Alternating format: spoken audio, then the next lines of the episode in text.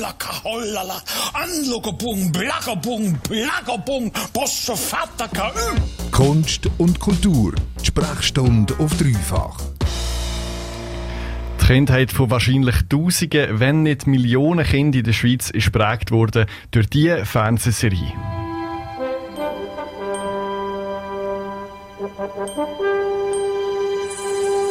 Serie Heidi aus den 70er Jahren. Das vermeintlich schweizerische Produkt kommt aber aus einem ganz anderen Land. Wir lassen noch mal rein.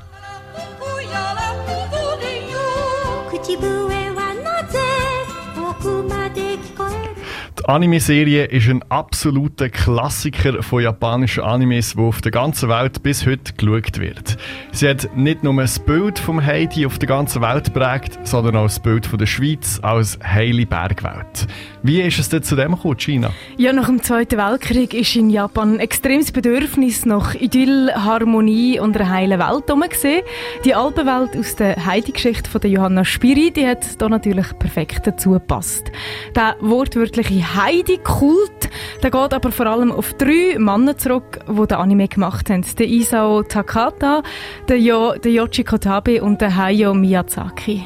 Und die drei haben von Japan aus die Heidi-Welt erfunden. Nein, überhaupt nicht. Im Gegenteil. Jedes Haus, jede Wiese und auch alle Menschen, die drinnen vorkommen, die haben ein reales Vorbild. In den 70er sind die drei in die Schweizer Berge gereist, zum Recherchieren und Zeichnungen machen.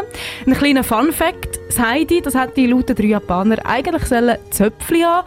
So ganz stereotypisch schweizerisch. Das Heidi, das wir aber kennen aus der Anime-Serie, das hat eher so ein bisschen einen Bubikopf-Friese. Und zu dieser Friese ist es gekommen, weil damals der Museumsdirektor von Chur den drei Japaner gesagt hat, so ein richtiger der hat ja gar nicht Zeit, dem Mädchen jeden Morgen Haare zu zöpfeln.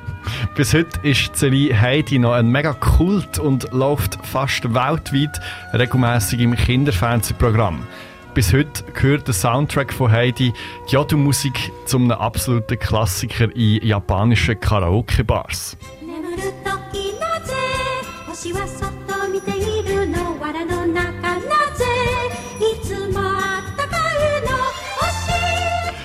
Das Beispiel von Heidi zeigt, dass die japanischen Anime-Filme schon seit Jahrzehnten einen riesigen globalen Einfluss haben.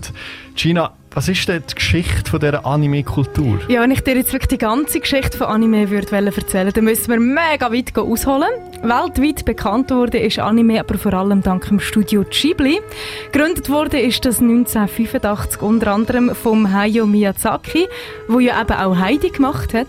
Die Vorlagen für ihre Anime-Filme, die haben sie dann in den japanischen Manga-Comics gefunden und in der europäischen Literatur, wie eben Beispiel Heidi und Johanna Spiri. Der erste Film vom Studio Ghibli, der immer noch mega erfolgreich ist, das ist «Das Schloss im Himmel». Die Inspiration zu dem Film haben sie unter anderem aus den Büchern vom französischen Schriftsteller Jules Verne. Beyond that cloud is a floating city that no one here on Earth believes exists. Der Name Studio Ghibli der kommt übrigens von einem Wort, wo einen heißen Wüstenwind in der Sahara beschreibt. Ihr Ziel ist es, gesehen, genau so einen Wind durch die Anime-Szene zu blasen. Und man kann glaube sagen, das ist ihnen gelungen. Der Film Chihiros Reise ins Zauberland, der hat nämlich sogar einen Oscar für den besten Animationsfilm gewonnen. You shouldn't be here. Get out of here now! What? Leave before it gets dark. You've got to get across the river. Go! I'll distract them. God, wake Also man sieht, die Animes aus Japan haben über Jahrzehnte hinweg und bis heute einen globalen Einfluss und Stellenwert. Wie kommt das China? Wir haben ja vorher schon gehört, die Vorlagen der japanischen Animes die sind sehr häufig inspiriert durch europäische Literatur und auch Mythen aus dem Westen, wenn man so will. Darum funktionieren sie halt auch mega gut außerhalb von Japan. Ein anderer Punkt ist auch, dass die Animes vom Studio Ghibli definitiv nicht nur für Kinder gemacht sind. Auch wenn sie meistens Märchen verfilmt haben, geht es um sehr sogenannte Erwachsene oder auch wirklich sehr zeitlose Themen. Es geht zum Beispiel um Krieg, Industrialisierung und um Umweltzerstörung. Das Thema Umweltzerstörung kommt vor allem in genau dem Film vor, wo Studio Ghibli Ende 90er Jahre weltweit bekannt gemacht hat. Der Film Prinzessin Mononoke. Wie das der Film auch jetzt im 2020 die Kulturszene beeinflusst, das hören wir in wenigen Minuten hier in der Sprechstunde.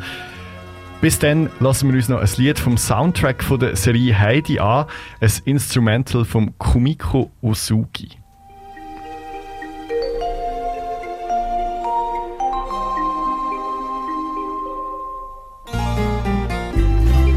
Ist ein Stück vom Soundtrack von Heidi vom Kumiko Osugi.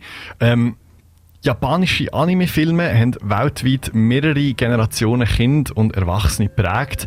Auch hier in der Schweiz. Wir haben vor ein paar Minuten schon darüber geredet, dass die Serie Heidi, die auch hier im Fernsehen seit den 70er Jahren läuft, eigentlich aus Japan kommt. Die erfolgreichsten und besten Anime-Filme kommen aber bis heute vom Studio Ghibli, wo in den 80er Jahren gegründet wurde.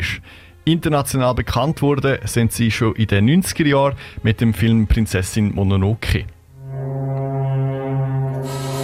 In a time when gods walk the earth, an epic battle rages between the encroaching civilization of man and the gods of the forest. Man hat ja häufig das Gefühl, Anime-Filme seien nur etwas für Kinder.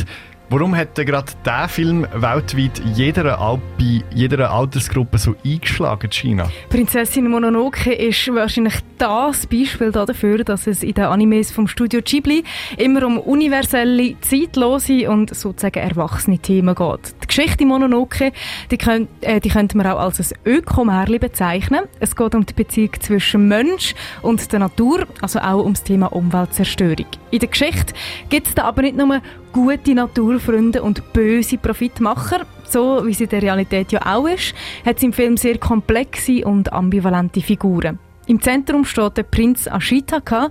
Er muss ein Heilmittel gegen einen tödlichen Fluch von einem Dämon finden. Und auf seiner Reise nach dem Mittel kommt er mit in einen Krieg zwischen Menschen und Tieren. Auf der Seite der Tiere kämpft die Prinzessin Mononoke. Now, the fate of the world rests on the courage of one fearless princess I'm not afraid to die, and I would do anything to get the humans out of here. and one brave warrior. It will be a battle the humans will never forget. Prinzessin Mononoke ist ja nicht nur als Anime-Film weltweit bekannt, sondern hat auch die Kulturszene in anderen Bereichen inspiriert. Dazu gibt es ein sehr aktuelles Beispiel aus der Schweiz, China. Im Februar ist im Theater Neumarkt in Zürich der Film als Theaterstück aufgeführt worden. Die Regie vom Theater hat Felix Rothenhäusler gemacht. Im Interview hat er erzählt, warum für ihn die Geschichte von der Prinzessin Mononoke auch jetzt noch so aktuell ist. Ich denke, dass die Geschichte von Miyazaki wirklich wie ein großer Mythos für unser Zeitalter ist, der uns das Verhältnis zur Natur neu denken lässt. Also uns nicht einfach als etwas in der Natur zu begreifen, sondern diese unmittelbare Verbindung zwischen den Menschen und der Natur wiederherzustellen oder erfahrbar zu machen. Äh, Das heißt letztendlich auch diesen Moment von, wenn ich etwas in meiner Umwelt verändere, verändere ich damit nicht nur die Umwelt, sondern möglicherweise auch meine eigene Existenz. Für ihn ist die Geschichte vom Film bis heute also auch brandaktuell. Es geht um viele gegenwärtige Diskussionen und Themen wie zum Beispiel das Artensterben, die Klimakrise und das Anthropozän.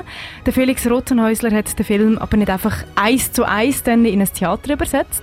Er hat es eher so ein bisschen als eine Gesprächsrunde inszeniert. Auf der Bühne ist dann nur eine Feuerschale gestanden und um die herum ist eine Gruppe von Leuten gehockt, die sich die Geschichte von der Prinzessin Mononoke erzählt hat. So haben wir mit den SchauspielerInnen eben angefangen, eigentlich eine ganz ursprüngliche Erzählform zu entwickeln. Also äh, das, was wir vielleicht am ehesten kennen, wenn man Kindern eine gute Nachtgeschichte erzählt oder äh, quasi nicht aus dem Buch vorliest, sondern wirklich in den eigenen Worten eine Geschichte wiedergibt und eine Geschichte weitererzählt. Und das war der Grund, dass wir wirklich für diese ursprünglichste aller Formen mit der Sprache eine Geschichte zu erzählen und sich gemeinsam zuzuhören und die Einzelteile einer Geschichte zusammenzutragen, zusammenzukommen, wie ums Lagerfeuer herum. Die Chorregie vom Stück hat dann der Musiker Banda Duprez gemacht.